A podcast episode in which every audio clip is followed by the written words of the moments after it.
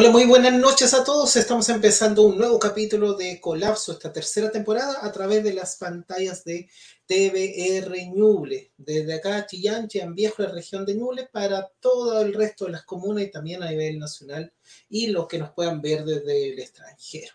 Vamos a, con un nuevo capítulo, en un fin de semana largo para varios, eh, que lo hemos disfrutado mayor o menor grado, pero que ya eh, lo vamos a terminar ya mañana volvemos al ámbito laboral, eh, lo vamos a terminar con este capítulo, que está dedicado justamente a un capítulo nocturno porque el protagonista, la protagonista el día de hoy tiene que ver con la luna.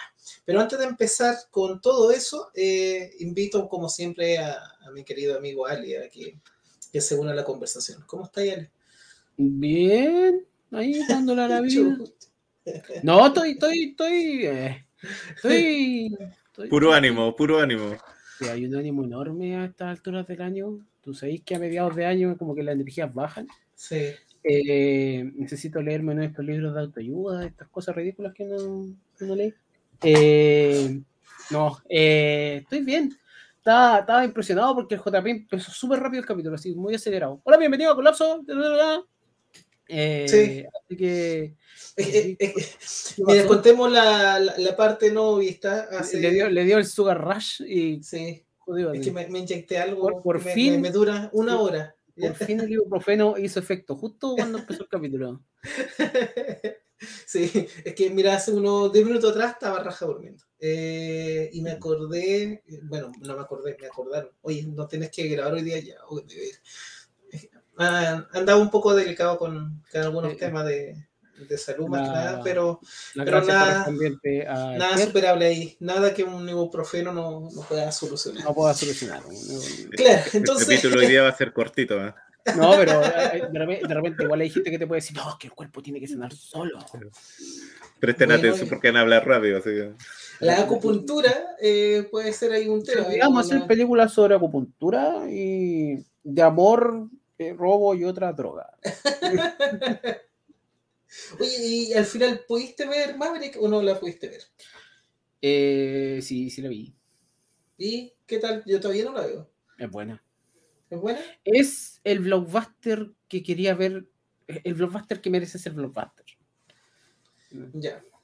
Eh, es Tom Cruise. El loco sabe manejar a la audiencia, sabe, sabe, hacer lo suyo, sabe poner acción y no. Y, sabe hacer que, no sé, una trama profunda tenga sentido con la acción. Creo que todo, todo el equipo creativo de ese tipo de películas se merece ese reconocimiento al hecho de, cómo pasarlo bien en el cine, que es una de las cosas que también vaya al cine. No hay solamente ver una película en blanco y negro y a tomarte un cafecito, no, no, no, no vaya eso. Vaya directamente, ya sea o a divertirte o a ver una película que realmente te llegue a, a, alguna parte del cuerpo te tiene que llegar. Para los que habrán ido a ver Infomanía, no sé, no, no. Hace muchos años atrás, no, no, no. La alfontriera. La alfontriera ahí, alguna parte del cuerpo te llega la. Eh, claro, pero, pero por eso, o sea, creo que en cierto sentido, eh, verla no revivo mi ánimo al hecho de ir al cine, por ejemplo, he estado ahí a punto de comprar, por ejemplo, la entrada a ir a ver a Lightyear pero no he ido. Y no por la polémica que existe de que existe un beso. Eh, la jodió, ¿eh? La cagaron con eso. Y eso es más noticia que la misma película, sino que no tengo ganas de ir a ver la película nomás.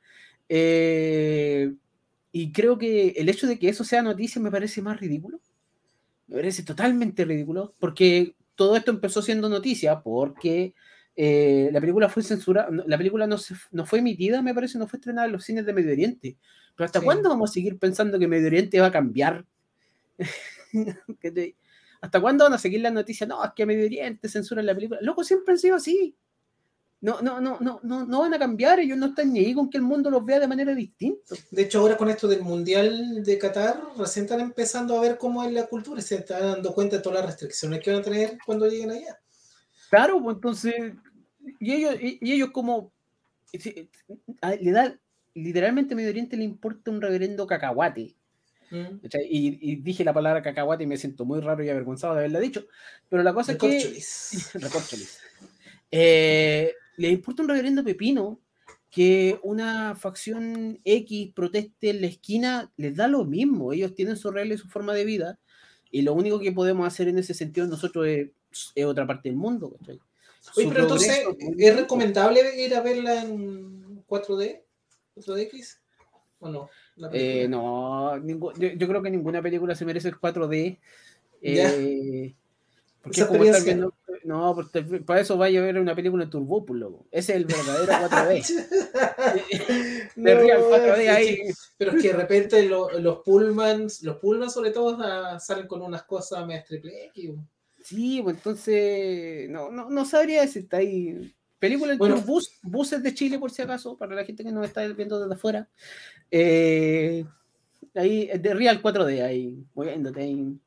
La frenada ahí cuando, cuando frena. Incluso hasta, hasta, hasta, hasta, te pueden tirar olor, el olor que puede salir del baño, de la persona al lado. Mira, de Real 4D, ¿cachai? Agua, agua, gotera en el techo. Lo viví en Puerto Molicho lo es. De, aire el olor a mortadela. No, no, no, falta el que lleva cocavilla o su huevito. Sí, la mortadela, el cabro chico, que va llorando y no para llorar durante todo el viaje. Sí, pues ahí tení mucho. que va roncando, etcétera, etcétera. Uh, va de todo. Sí, pues tenías de todos los estímulos para poder, digamos, ver. pero eh, no sé si vale la pena. Lo que sí me gustó me, me, gustó, porque creo que después de haber visto el fiasco de lo que fue Jurassic World, ya me estoy acordando de películas malas. No, pero eh, ¿Para qué? Eh, ver Top Gun y ver acción en, en el cine tan bien hecha, me, eh, eh pucha, tiene lo suyo.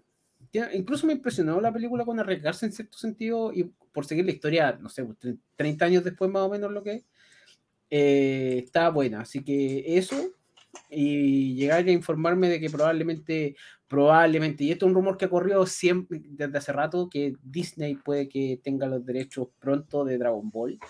Y ya veo a los personajes con ají en el... por, por, por eso. ¿ah? O sea, con lo que han hecho con todas las series que prácticamente han hecho Disney, eh, que tengan la saga de Dragon Ball no es bueno. eh, pero, eh, Dragon Ball. Mm, no sé. Yo, yo perdí la pista de Dragon Ball. Por ejemplo, Dragon Ball Super nunca lo he visto. Estas últimas películas tampoco. Son, más nostálgicos. Lo mismo que me pasó con Los Caballeros del Zodiaco. Le intenté dar una oportunidad, porque yo era más fan de los caballeros que de Dragon Ball. Le intenté darle una oportunidad a Omega. Pero no, era un bodrio. es que Omega no era. a mí Omega fue. Me parece que fue Omega eh, la que me enseñó que esos caballeros del zodiaco no eran para mí. Sí. Eh, por lo tanto, Después Netflix sacó también unos caballeros del zodiaco. No, ahí ya, ya, pero Netflix. Eh, estamos hablando de que Netflix, Netflix, de todas las producciones que hace, 90% de las producciones anuales son de no muy buena calidad y el 10%, digamos, estoy diciendo igual generoso, pero ese 10% es el que vale la pena. Pero los caballeros zodiacos, no. es muy mala esa serie no, es malísima. Bueno, terminando como con este repaso, eh, no quiero no mencionar una, una miniserie eh, sueca que vi ayer, porque sé que nunca hemos hecho como un, un especial del Noir. Te lo dejo lanzado, capaz que más adelante puede ser. Hay hartas cosas como bacanas y ese ámbito. Pero este no es como un Noir de estos, los Noir escandinavos que son súper buenos. Eh, este es parte desde la base del hockey que te dije ayer, a propósito que están los finales de la NHL. Sí, sí, yo sé que pronto te vaya a inscribir a hockey Chillán. no, pero aquí no hay hockey sobre hielo. No hay hockey sobre hielo, hay hockey, de césped. A todos los que les gusta la lucha libre, que les gusta la WWE y que es una farsa, vean hockey. Veanla, sobre todo ahora está en la final. Mañana, mañana miércoles en ESPN. Ahí están, o en Star Plus, ahí van a encontrar la final de la, el cuarto partido. Se dan te yo que ahora tenemos a Nelson buscando un video hockey. tuvo un video badminton listo toda la temporada. Estaba preparado para hablar de badminton, pero no. No, pero lo, quería hablar de esta, sí, de esta miniserie sueca eh, que es bastante buena, que habla justamente sobre el hockey, pero para abordar el tema de, eh, de una violación. ¿ya? Bertam se llama. Eh, son solo cinco capítulos de aproximadamente 50 minutos. Eh, no quiero entrar mayormente en, en spoilers de que puede tratar, pero en un pueblo perdido donde el paisaje es blanco, todo es blanco. Eh, los secretos se ocultan y dentro de esos secretos está de que este club que hay cachado que en varias ciudades ocurre, sobre todo en Estados Unidos, pero parece que acá en Suecia y otros países igual, de que un equipo de un determinado deporte, toda la comunidad está detrás de ese equipo. Todo. Ya, eh, no solamente los estudiantes, sino todo, todo, toda la gente. Eh, ¿Qué es lo que ocurre acá? Todo gira en torno a este equipo y con trágicas consecuencias. Así que les dejo esa recomendación a propósito que ya se acabó la NBA, ahora está quedando la NHL y ahí estaríamos con la parte deportiva. ¿Plataforma? Eh, en HBO, en HBO Max está Bear Town, eh, bastante buena. Cinco capítulos, lo hace una maratón, yo le hice maratón ayer. Una maratón rapidito. Ya, pero, eh, espérate, espérate. Una, una, maratón rapidito de 50 minutos por capítulo son cinco, cinco horas. Son cinco horas. Ya, ténganlo presente. Se, se, ve en un día. A eso me refiero. Yo no sé Puedes ver dos en la mañana, uno en la tarde, dos en la noche, en un fin de semana. A propósito de la otra semana, el lunes igual el feriado, entonces. Tú tuviste feriado esta vez, no toda la gente tiene feriado, así que... Pero la próxima semana es, es un feriado, entonces ahí pueden, pueden hacerlo, es un buen panorama. Una maratón ¿ya? cortita, dice el otro. ¿Y todos los maratones ahí? Ya, ok. Eh, tengo que ver Barry. Ya, eh, ¿Cuál, ¿Cuál, de todos los hockeys ves tú, JP? el de la NHL, el hockey sobre hielo. Polo, hockey en caballo. Claro, claro. Tiene hockey, hockey sobre césped, la chueca. No, no, no, el sobre hielo. Esos son los que se dan. Los otros son muy elegantes. Po. El hockey patín, de hecho, es como el que lo miran en menos. Y el hockey césped es el más parecido al fútbol. Ah, que casi yo, yo conozco gente, yo, yo, conozco gente de que tú le decís que es parecido al fútbol y te van a agarrar a palos con ese mismo. Sí, palo pero, pero en, en, cuanto a dimensión y todo lo demás, la cantidad de jugadores eh, es lo más cercano a un, a un estilo de fútbol, pero en cuanto a violencia y en cuanto a extremos que tienen que estar con protección sí, y todo lo demás, el, el, otro hockey, el sobre hielo. Ya, pero comencemos. Eh, no puedo no mencionar eh, de cuándo nos conocimos, Ale, porque la luna es un personaje esencial.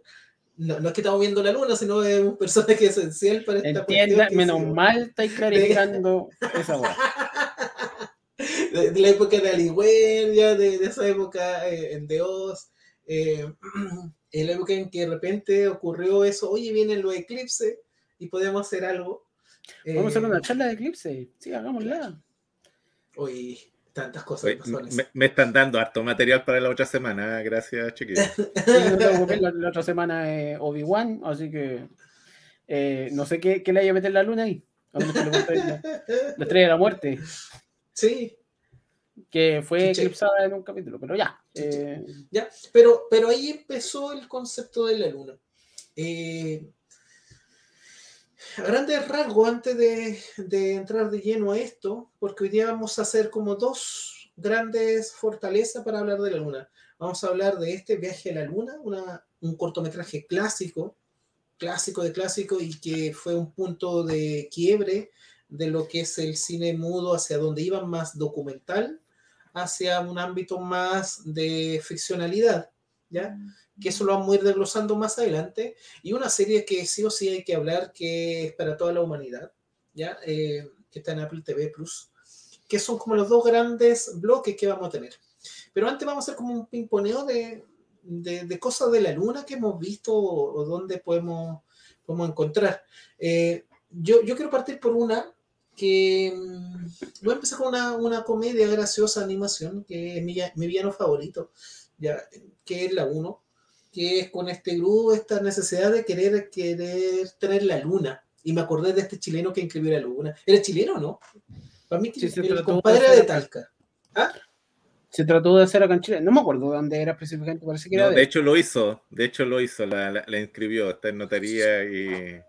Sí, pero parece que no, no cuenta. Es una cuestión que no, no puede hacerla. Bueno, yo creo que lo hizo después de ver mi villano favorito, no tengo idea, pero... pero... Nah, no, no, no, pongáis tanta inspiración a la cuestión, si yo creo que dijo, allá tienen que venderse bien los terrenos. en, en, pandemia va a vender terreno en la luna. Tierra fértil, ya.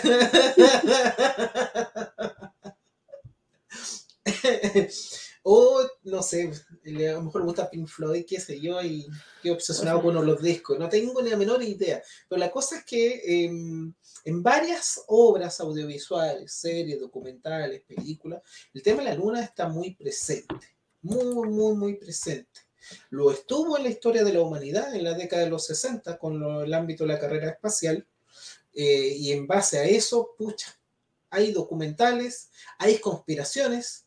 El hombre llegó a la luna, no llegó a la luna, lo de Stanley Kubrick se hizo en un set.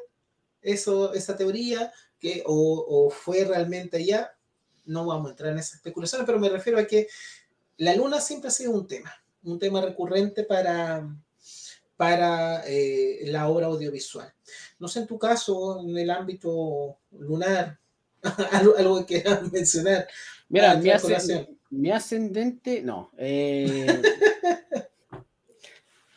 eh, no, no sabría qué decirte, la luna se ha usado de inspiración desde hace mucho. Estamos hablando no solamente en un ámbito cinematográfico, sino en un ámbito literario, mitológico.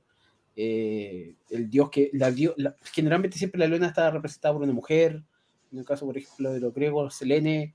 eh, todas esas cosas que, que- que existen hacia atrás y todo lo que eh, la- los distintos tipos de mitología que involucran la luna han permeado tanto en la cultura popular del- de la humanidad que al fin y al cabo en algún punto se tenían que empezar a hacer obras que te llevaran hacia allá. O sea, estamos hablando de, de la Tierra a la Luna, de. ¿Cómo se llama? Este es de H.G. Wells.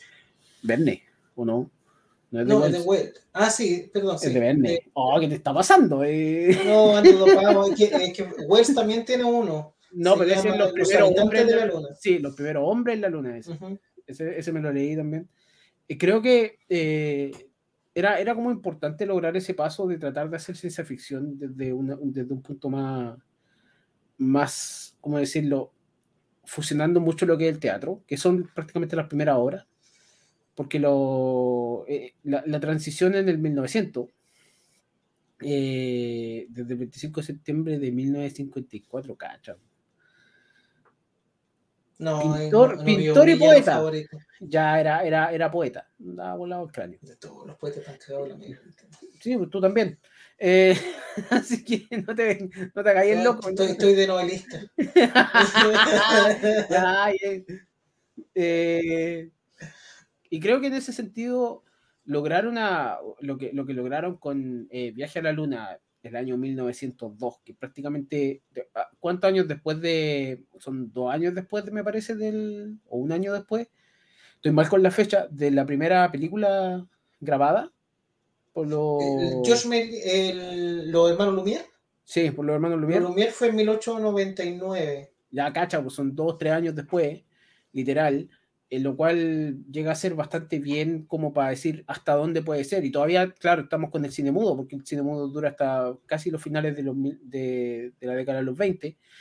Entonces, creo que en ese sentido logra un- una muy buena piedra base cinematográfica para poder empezar a construir desde ahí. Creo que eso es lo más importante. Eh, y nada, creo que esta, esta es como una obra importante que cualquier persona que le guste el cine generalmente que recomiendo ver. Me parece Sí. que está en YouTube, pero aún así se recomienda ver solamente por historia. Es- yo entiendo, y esto lo, lo- lo tengo que seguir diciendo y lo he dicho muchas veces, yo entiendo que cuando le recomendáis esta cosa a gente joven, no cualquiera te va a pescar. Porque, ay, es que en blanco y negro yo no veo cosas en blanco y negro, ay, es que yo no veo ese tipo de cosas. Está bien, no las veáis, pero si queréis aprender sobre historia de cine, tenéis que verla. ¿cachai? Eh, o tenéis que entender de dónde viene lo que tú hoy día consumes. ¿cachai? Eh, porque si les dijera, no, miren, lo que pasa es que en esa película de 1902 sale el papá de Vin Diesel, yo creo que la, van a ver- la van a ver al tiro. Pero eso, eh, es prácticamente un- un- una obra, una representación de estos dos libros más o menos eh, tirada de, sobre un grupo de científicos que quiere llegar a la Luna. Grupo de científicos como discutían en esos tiempos donde, no sé si los, cienti- me gusta cómo relatan los, o sea, como siempre eh, como describen a los científicos de esa época, como científicos que son capaces de agarrarse a coscacho por, por sus teorías, Sí. y, y creo que eso es bueno. Sí, totalmente. porque día sería la raja que un científico, no sé, llegara a alguien y dijera, no, es que la Tierra es plana y el científico le pegue el cachetazo en vivo. Sería, pero la raja, sí. Pero no se puede. Saludos a los terraplanistas. Oye, todo esto el año pasado eh, fue el encuentro acá en Chile, el encuentro mundial de, de terraplanistas. Sé que estuve a punto de inscribir para ah. ir, a, ir al CDG. No, dije ya, no, no, no, no, no voy a perder mi tiempo en eso. Ya, em, es que por el mismo movimiento de la luna tú puedes decir que la, la Tierra es plana, como que se mueve así, ¿no? Se mueve media raro. se mueven todos los planos del eje.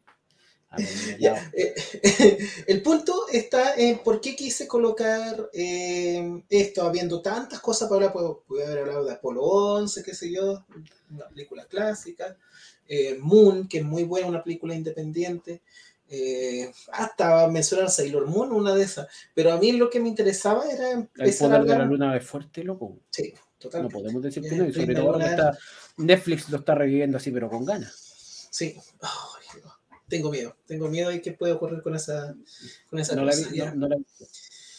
Pero, en fin, ¿por qué? Em, varias razones. Uno, porque em, siento que eh, esto cuando lo, lo, explico, por ejemplo, en el colegio, porque en el colegio, en una parte cuando tengo que enseñar ciencia ficción, me enfoco acá, justamente, cuando vinculo ciencia ficción con cine, me enfoco justamente en este tema. Y a los chicos les gusta, pero les gusta porque hay un relato detrás. No les coloco ya como ya vean esto y después qué les parece, porque obviamente mm, no son otros tiempos, es otra realidad. Por mucho que haya música de fondo, no va a tener atención. Pero si tú le empiezas a contar todo lo que hay detrás de esta película, la historia detrás, quién fue Georges Méliès, la importancia que tiene para el cine, el concepto de los efectos especiales y todo lo cosas asociado de cómo abandonó o de aquí se creó lo documental, más por el ámbito Lumière y el ámbito de, de Melí fue el ámbito más de la ficcionalidad, em, comienzan a verlos con otros ojos, de otra mirada. Y creo que eso es lo, que quiero rescatar de, de, esta película, de ser eh, pionera en muchas cosas. Em, jugar con lo que Melí sabía hacer mejor. Creo que era mago o ilusionista, no sé, ya. Era ilusionista, entonces aplicó todos estos trucos, lo llevó al cinematógrafo. Con pocos recursos, generó una historia, inicio, desarrollo, clímax y final. Y no era simplemente ahora mostrar o grabar lo que puede ser de eh, obreros saliendo de una fábrica, que es lo que muy conocido de los hermanos Lumière. Y acá vemos, es una imagen icónica también del cine, esa, del cohete ahí llegando al ojo de la luna. ¿Ya? Entonces, estos efectos especiales, eh, tenemos como una primera impresión de cómo es la luna, ¿ya? Los habitantes de la luna, ¿ya? Em, esa, esa, esos habitantes de la luna, no sé, yo creo que me estoy mandando un carrilazo, mejor tú, Ale, lo puedes complementar, porque mejor, si estoy equivocado, dilo de inmediato, lo hace primera vez, pero creo, o yo quiero creer, de que de ahí viene el concepto de los lunáticos, porque eran demasiado inquietos andaban de lado a lado y, y, los matan con un paraguas. Eso es lo, más bacán de se, todo. Se, supone que una vez hablamos de ese concepto, me parece, en una, en una charla que hicimos, en los cuales también el concepto de lunático tiene que ver mucho con el tema del hombre lobo, por el tema de seguir la luna, por el tema de estar en otro lado, por el tema de idolatrarla tanto que no estás viviendo en tu parte era uno de los tantos significados. Y lunático siempre se va a referir a una persona que no está viviendo aterrizadamente en, su mundo, sino que está en otra.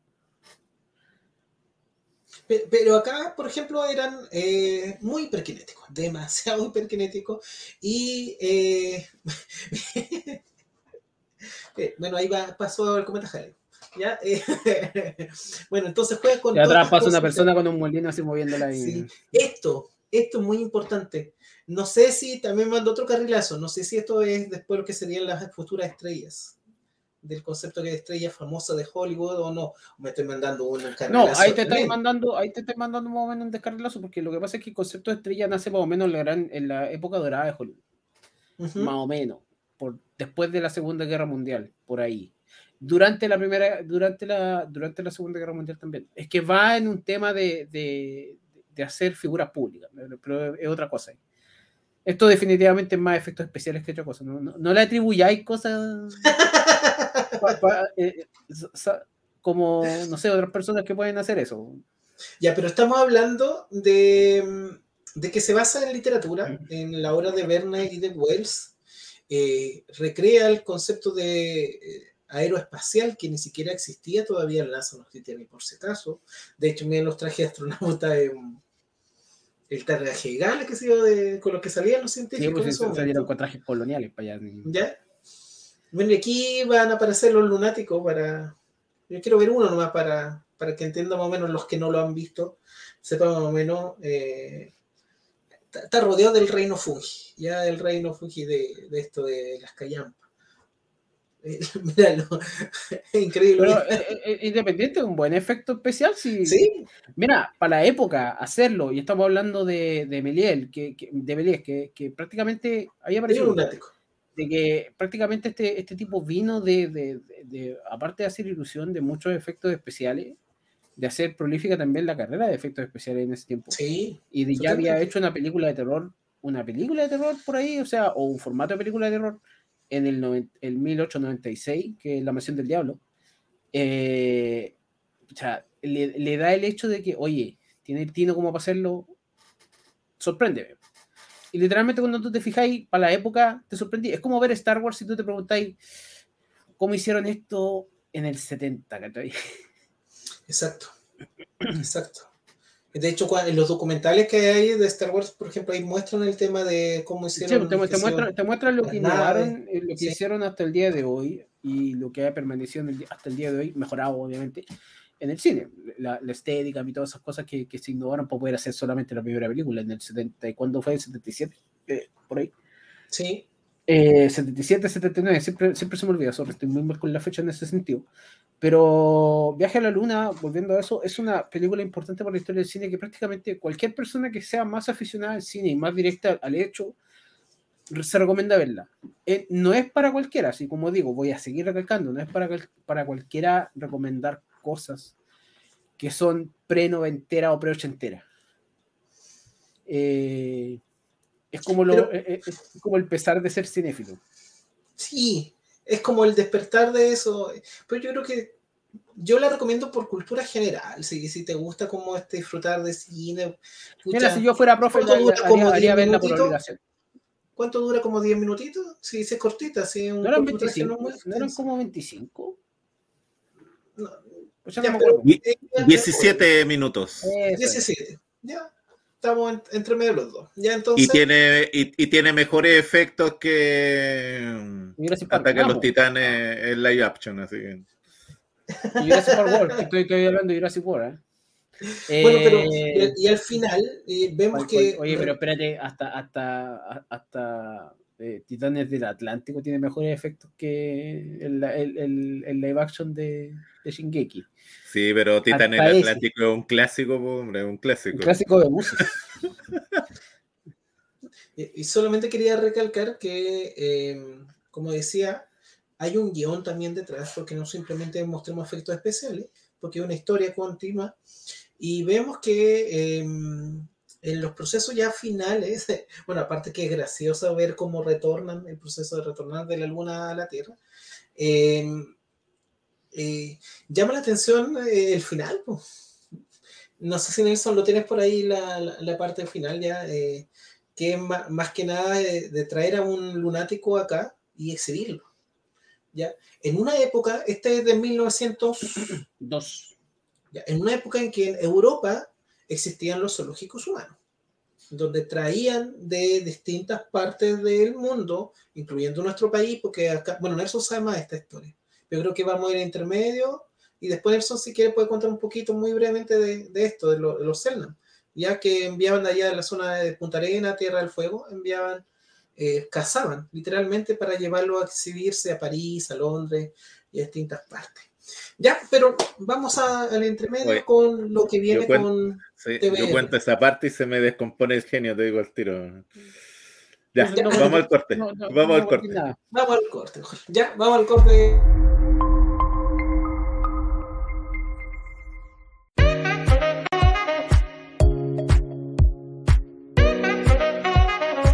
Sala de Arte Mercado, por TVR Ñuble. Síguenos por todas nuestras redes.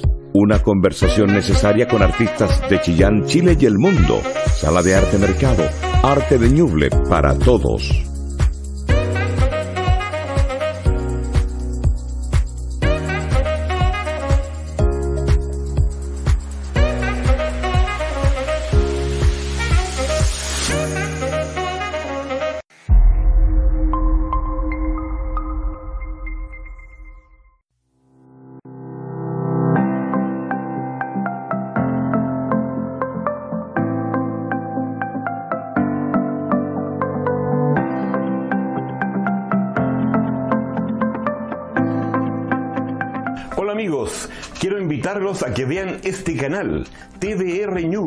Y en este canal mis reportajes donde podrán conocer lugares de Chillán y de nuestro país, Chile. Soy Manuel Guerra, director y productor de reportajes MG, y les vengo a mostrar lugares increíbles de nuestro país, lugares también vistos desde el cielo con un dron. Entonces quedan todos cordialmente invitados a que nos juntemos en este canal TVR Ñuble. Nos vemos.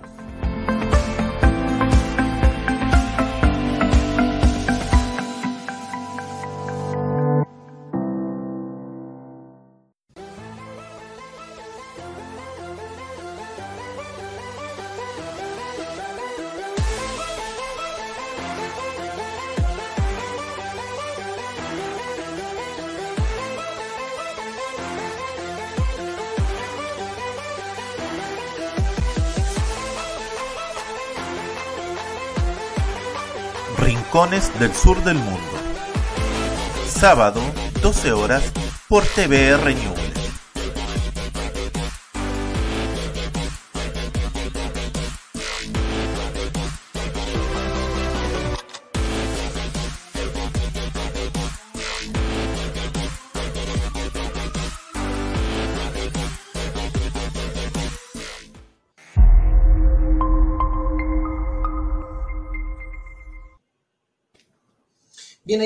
Entonces con los distintos programas que están en este momento en TV Renewable que pueden disfrutar. Bueno, para cerrar ya la parte de George Méliès, em, creo que en una película escocesa aparece George Méliès, ¿no es cierto? Ah. En, en, Hugo, ¿no? En Hugo. En Hugo sale, pero como no, muy brevemente, no, no sale mucho. Como para que tengan, no sé, porque creo que no hay una película dedicada a algo a él pero dentro del mundo de la industria cinematográfica es un ícono. Eh, más que nada mencionar eso como para ir cerrando esta parte. Eh, Ale, no sé en tu caso, si no ya seguimos avanzando por... Sigamos avanzando por, por, por, no hora el tiempo, pero es que más allá de esta película es un clásico de clásicos, ¿no? Pues al final es como... Si, si la ves, gana de experiencia en verla, ¿no? no nada más que eso. Eh, pero o sea, como dijo Constanza en los, en los comentarios, está muy. Así que tiene que ser la versión restaurada, porque me parece que se restauró como en 93, porque supuestamente se había perdido la copia, todo, todo, lo que pasó en esos tiempos, porque Europa siendo Europa. Último dato, como para cerrar esta parte como del cine mudo, eh, los hermanos Lumière mandaron eh, con su cinematógrafo a recorrer todo el mundo, bueno, no todo el mundo, por distintas partes, a grabar distintas cosas y llegaron acá a Chile y estuvieron grabando en Valparaíso. De hecho, en YouTube pueden encontrar en otras partes, salen de escenas de el Cerro Playa Ancha, de un 18 de septiembre, como están celebrando. Vean, son como imágenes muy antiguas del Chile, estamos hablando como 1908, 1909, por ahí más o menos, para que puedan como encontrar eso, que fue el otro lado de lado más documental de lo que estamos hablando, este, los primeros indicios del cine. Ya, pero tenemos que hablar ahora de carrera espacial, año 1957. Eh, los soviéticos mandan el Sputnik al, espacio, este satélite. Después viene eh, el tema de la perra, laica, y desde ahí Estados Unidos ve una amenaza con este tema de la Guerra Fría. Y eso nos deriva a un mundo ucrónico, que es el que va a comentar Ale, y después vamos a ir deambulando que es esta serie muy, muy buena de, Apple TV. O sea, vamos a definir lo más básico que es que una ucronía. eh, prácticamente un, eh, es un, ¿cómo se llama? Es más un término narrativo que otra cosa, por lo que yo sé, así que corrígeme también, JP, tú, tú eres el, el, el, que sabe de eso, pero eh, las ucronías generalmente se basan en que eh, en ese mundo que se está haciendo una realidad alternativa al fin y al cabo, eh, hechos históricos se manipulan para que pasen de otra manera. Entonces se puede contar la historia desde otro punto de vista. Eh, más que nada, Ucronía viene directamente de la literatura, como dije, y en, en la cinematografía se usa como, como término realidades alternativas. ¿okay? No multiverso, por favor, no, no confundir, sino que realidades alternativas. Eh, lo cual significa que en este caso, Apple TV se alió junto con tres, tres creadores, que son Ben Nedivi que, y Matt Wolper, que vienen de coproducir o dentro del equipo de coproducción de una de las temporadas de Fargo, si es que no me equivoco toda la serie, no, no recuerdo bien. Pero uno de los más importantes es Ronald D. Moore, que prácticamente es bien conocido en el ambiente por ser creador de Battlestar Galactica el año 2004.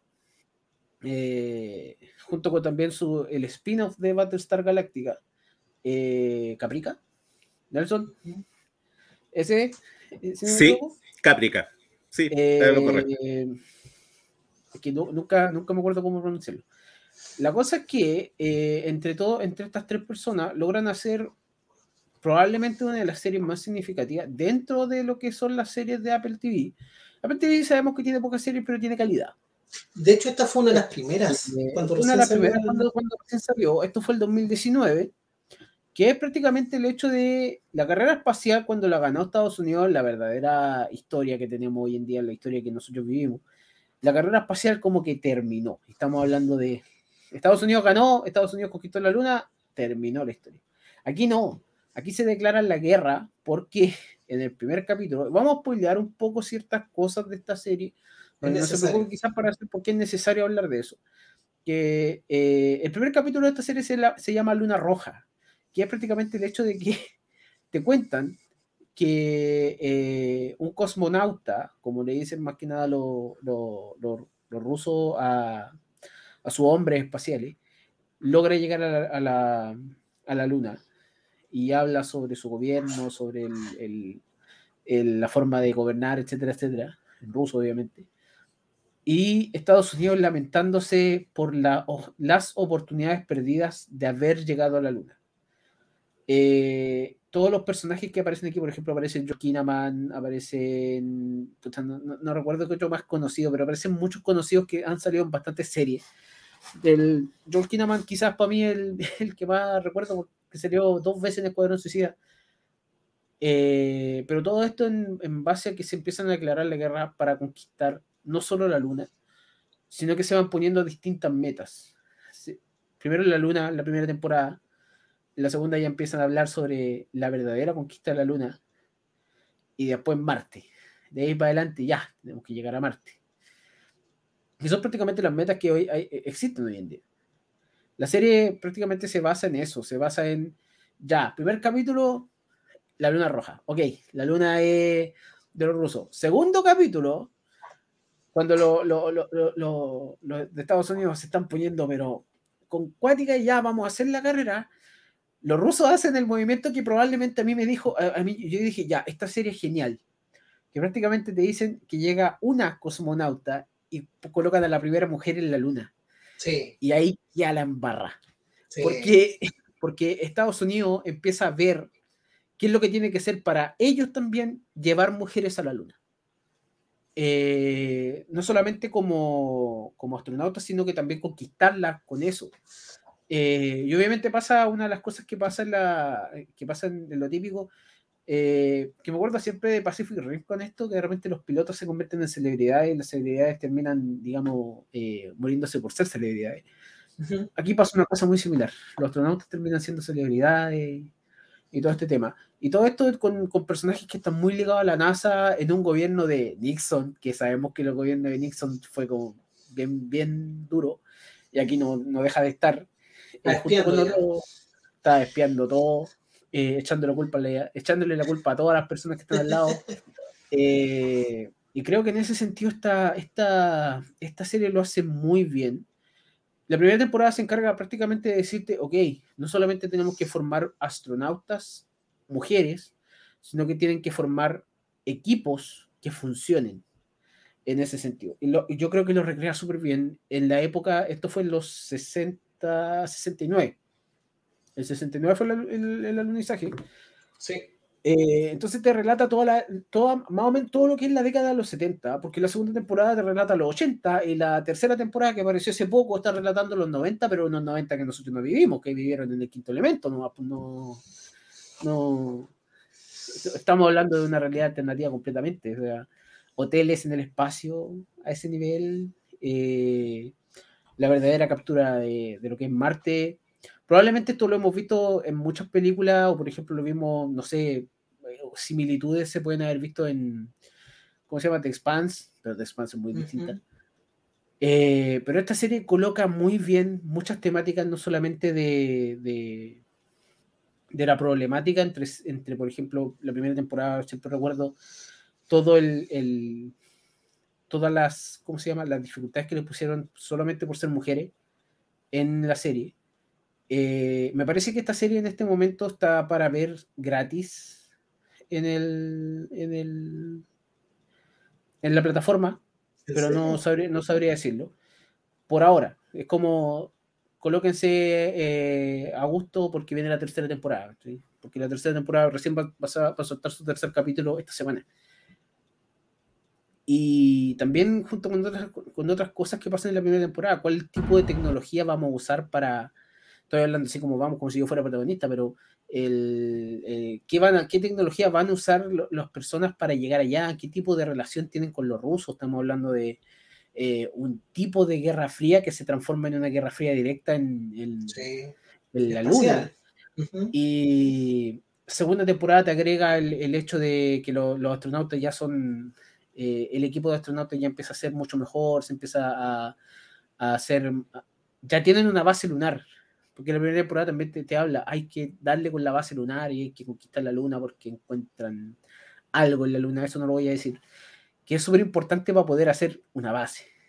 Y tercera temporada ya te meten al Elon Musk de, de esta serie, que es un tipo que quiere, que, que, es como un privado, que quiere llegar a Marte para poder hacer otras cosas, no solamente la NASA por investigación o Rusia por conquista, bueno, también la NASA por conquista, sino que también el loco por motivos comerciales. Y ahí hay un tercer, una tercera fuerza que se, se acaba de adherir a la serie, que es, es muy parecido. Cualquier, cualquier similitud con la realidad, yo creo que es mera coincidencia, pero sirve también para el hecho de cómo están las cosas hoy en día.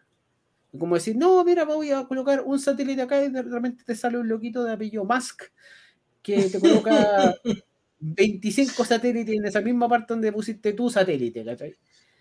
Eh, y así sucesivamente. Yo creo que esta serie es una de las grandes series que tiene Apple TV, junto con, obviamente, Ted Lasso, eh, Servan y otras más. Pero esta es como un, mandado a, a, ver. Creo que tiene mucho. Eh, no sé, no sé, que le voy a tirar puras flores a esta serie porque en realidad me gustó. Yo la, empecé la tercera temporada, no, no, quería empezarle el tiro, pero como íbamos a hablar, vi los, los, dos capítulos que hay de la tercera y me gustaron tanto que estoy esperando el tercero, así como ya, hay que verlo. ¿sí? Pero no sé qué opináis tú, así que dale. Mira, mira esta serie, eh, la asocio a varias cosas. Mira, por un lado, a, voy a empezar con literatura. Eh, la asocio a como si yo fuera escritor de ciencia ficción, mira, voy a hacer un caso hipotético. Si fuera escritor de ciencia ficción, haría algo así. Haría algo así, como de este, cómo empezar a colonizar, porque aquí muestran de a poquito. Y ahora ya en la tercera, como tú dices, ya, ya están en Marte, en lo muy similar. Pero acá parten desde una o sea, ucronía. Quieren llegar. Claro, acá parten desde una ucronía para empezar a contar la carrera espacial. Y, es todo lo que vemos después y hemos disfrutado en, en, otras series de space opera, pero que no te cuentan los orígenes de cómo empezar. ¿ya? En cambio, acá vemos como todo este proceso, el inicio. Y yo creo que cada vez va a ir más hacia allá. pienso que puede ir más hacia ese ámbito y abandonar un poco más el ámbito terrestre y ya cada vez enfocándose más en el ámbito espacial, que creo que sí, va tiene razón, destinado no, trata, no trata esos temas que, por ejemplo, trata esta serie de Expanse, que es muy buena, véanla, por favor, las personas que nos están escuchando, Amazon Prime, eh, por, por el tema de los que nacen en el espacio, que no pueden soportar la gravedad, lo- el- las frases del Beltalauda, por ejemplo, que existe eh, los nacidos en Marte, con otro tipo de gravedad, que nunca han visto pasto en su vida.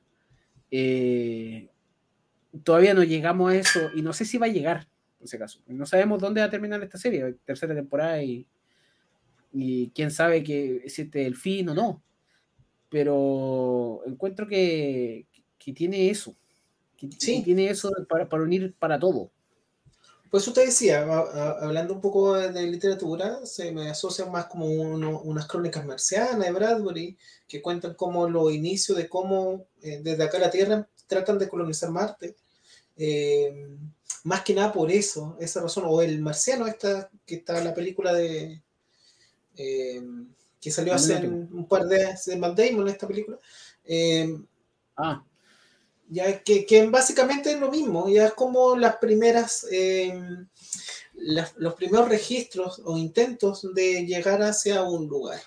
Y no con sociedades esta- estables, establecidas ya, y con esto de enfrentar a la Tierra, que es lo que va a pasar después. Pero como tú bien dices, no sé si la serie va a llegar, y no sé si ese tampoco es lo que quiere proyectar. Yo creo que no. Ya, yo creo que simplemente es como la expansión de hacia dónde podemos hacer esta conquista, esta lucha, esta pugna. Y el tema, obviamente, de, de las mujeres también me trae a colación a um, una película que vi este fin de semana, que seguro la, vi, la viste también, y nunca la hemos comentado, que está basada en hechos reales de estas mujeres de la NASA, que eran afrodescendientes, que a la se llama. Talentos Ocultos, así se llama la película. te- te- te- te traduje el nombre. no, Sí, directo. ya, ya, en, en esa película que básicamente es lo mismo, ya de cómo, en, en el sentido de las mujeres, a eso quiero referirme, de, de que en la NASA, eh, en la época, cuando Ursina empezó, la primera temporada acá de Para toda la humanidad, vemos que las mujeres, su rol era anecdotario prácticamente, ya eh, dentro de ese ámbito. La mayoría de los pilotos eran Marines, ya, o, eh, pero eran de Fuerzas Armadas, y las mujeres no estaban capacitadas, no estaban entrenadas, a pesar de que sí existían pilotos.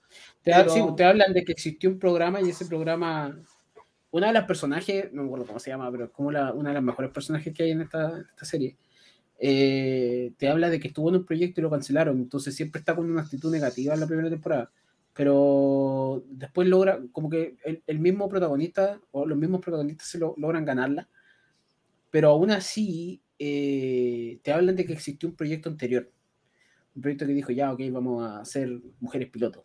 Eh, pero todo eso tiene mucho que ver también con, con- con- con cuando eligen el equipo de mujeres que, que va a ser, que van a ser la siguiente, que van a estar a prueba para si- ser siguientes astronautas. Y llegan a la afroamericana y dicen al tiro, pero es afroamericana. Y todos los demás Ujú. quedan como, es ingeniera. Así que, Sí.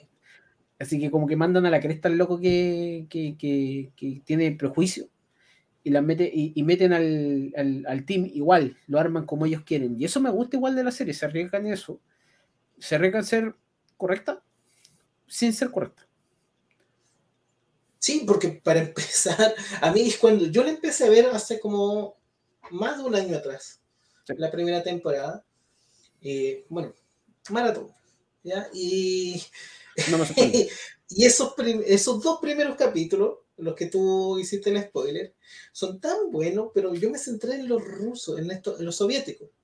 O sea, eh, el discurso que dio fue tan similar al discurso yankee, solamente que agregaron la madre Rusia. Madre Rusia. Sí. Sí, ya, ya, la si diferencia. se dan vuelta todos los papeles, pues sí, es como no- en las noticias sale el otro día, perdimos la luna, y, y empiezan a buscar culpables quién perdió la luna. Lo mismo que, hay- que hay acá. Ah, se perdió, voy a, voy a hablar en términos bien coloquiales como para mí, porque tú sabes que yo detesto el fútbol. Pero, ¿cuánto, ¿cuánto le hicieron a la persona que se perdió un penal en un mundial, cachai? ¿Cuánto culparon a esa persona? Acá, acá hacen lo mismo. ¿por qué no aterrizaste la luna? Y ahí empieza el comentario, es que si hubiera sido yo, y obviamente son cosas que igual se muestra cuál es el peso de las decisiones que tomas. Eh, sobre todo los dos primeros capítulos, de decir hasta dónde puedo llegar. Eh, y de repente te sacan el comodín más grande que pueden haber sacado, no solamente el hecho de que la luna sea roja en el sentido de, del color político, sino que te colocan eh, lo mismo ellos, los que son de ese color, colocaron a una mujer en el espacio. Es justamente quería decir eso, porque eso, conociendo la sociedad soviética, perdón, eh, eh, fue, gracioso, es gracioso que no, no, Te llega a decir, ¿de dónde me sacaste esto? y todos quedan como, me está iglesiando, así como, estamos, estamos, queremos entrar en la carrera, porque los locos al fin y al cabo se están midiendo su carrera armamentista, que es prácticamente medirse cierto órgano, ¿cachai? Y decir, ok, tenemos que ir a, porque pasa durante todas las temporadas, tenemos que hacer esto, pero los otros hacen, no sé, pues, una cosa contraria, y como que el otro quiere, abandemos este proyecto y vámonos a esto. Y pasa mucho. Eh, capturamos, ya, se capturó el entonces nosotros tenemos que ser los primeros que armemos la base, entonces hay que, juntar un, hay que buscar un terreno para poner la base. Ellos pusieron a mujer en el espacio, nosotros también vamos a poner tres mujeres en el espacio. Ellos pusieron, ellos empiezan a hacer otra cosa, nosotros también queremos hacer eso se transforma en una carrera de quién llega primero. Eh, lo cual en la segunda temporada encuentro que está muy bien hecho cómo logran hacer armas que funcionan en el vacío del espacio. Eh, la, las, metralletas, a ese nivel. Eh, y, tratar de, y más encima tenéis que ahora enseñarle a los astronautas cómo usar armas en un protocolo para uso de armas en el espacio. Claro. Eh, y te cuentan toda la burocracia detrás de esa cosa, y tú decís, pero me estáis deseando. Si esto... Obviamente es lo típico, los políticos piensan en otra cosa totalmente distinta a los que realmente hacen, lo que tienen que hacer. Exacto. Y tienes que empezar a entrenar a otra gente que no necesariamente tenga eh, un origen militar, porque necesitas ver o a médico, necesitas ver ingeniero, físico, biólogo. Entonces, eh, sí o sí, la, la serie está muy bien hecha en el caso de, empezar a tratar lo que el resto de series de Space Opera, porque esta no es una Space Opera, pero el resto de series de Space Opera nos dan por sentado una elipsis general de que esto es así. Y damos por hecho de que estas cosas así pasan. Pero acá nos cuentan cómo empiezan a suceder. Es como la elipsis más grande del cine. Sí, es, la que no, lo, es lo que no se nos contó la elipsis más grande del cine, que eh, 2001, eh, Odisea en el espacio. Del mono pasamos al espacio el tiro. Es el elipsis más grande del cine. Eh, entonces, chuta, esta, es que, es que a mí cinematográficamente esta, esta, serie me gusta mucho, porque incluso la cinematografía de la serie está bien hecha para tú decir, esta es una serie que puede ser vista en los 80 y te va a gustar igual.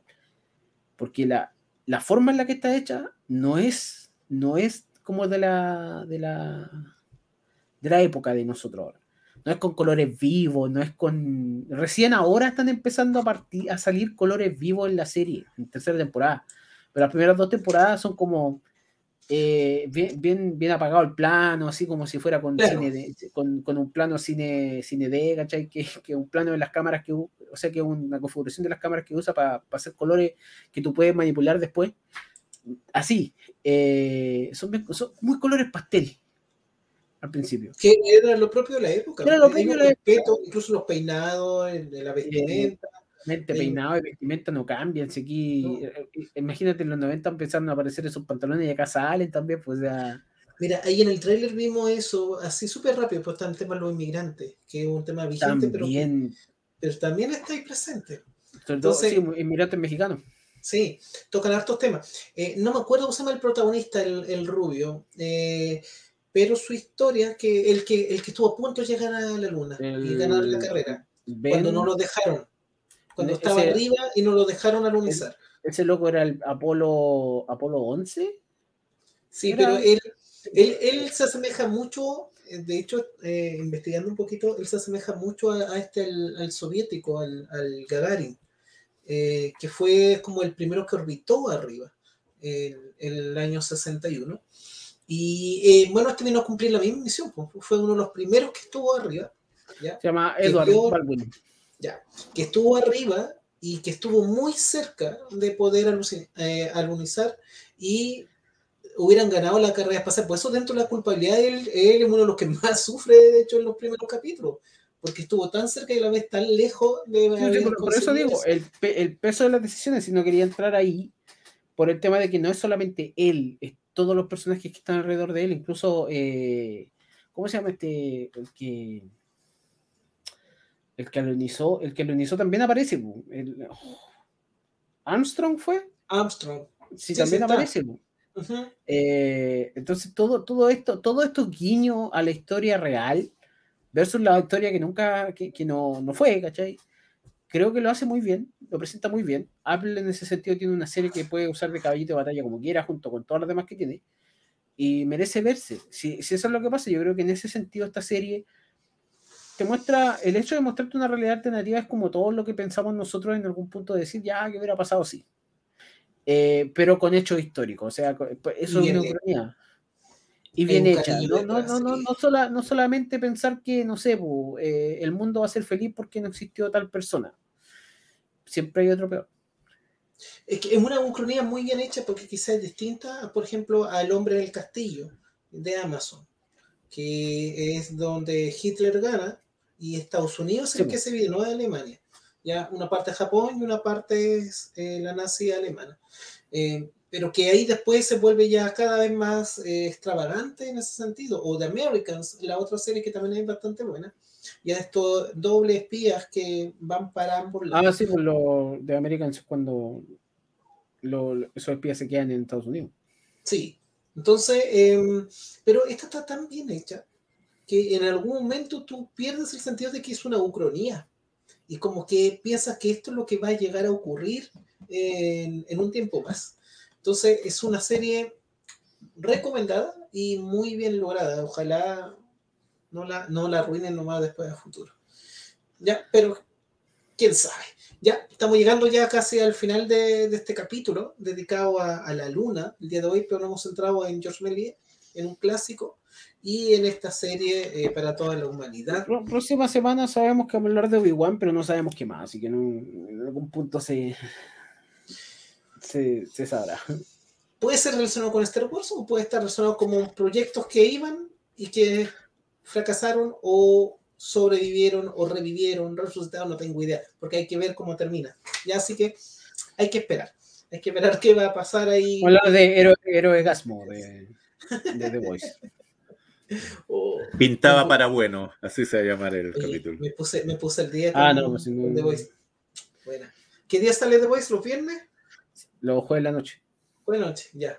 Buena. Ahora ya estoy, estoy el día con, con ese placer. Ya terminemos la- el capítulo, si no Ok, terminemos nomás porque si no nos debíamos mucho que tengo las imágenes de, de esta tercera temporada, las tengo acá. Ya.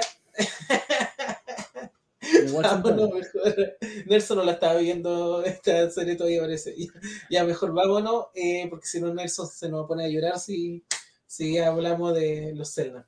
Un abrazo, Ya. que estén muy bien desde su hogar, que tengan una bonita semana y nos vemos la próxima semana. Bye, bye. Nos vemos, nos vemos, chiquillos. Chau.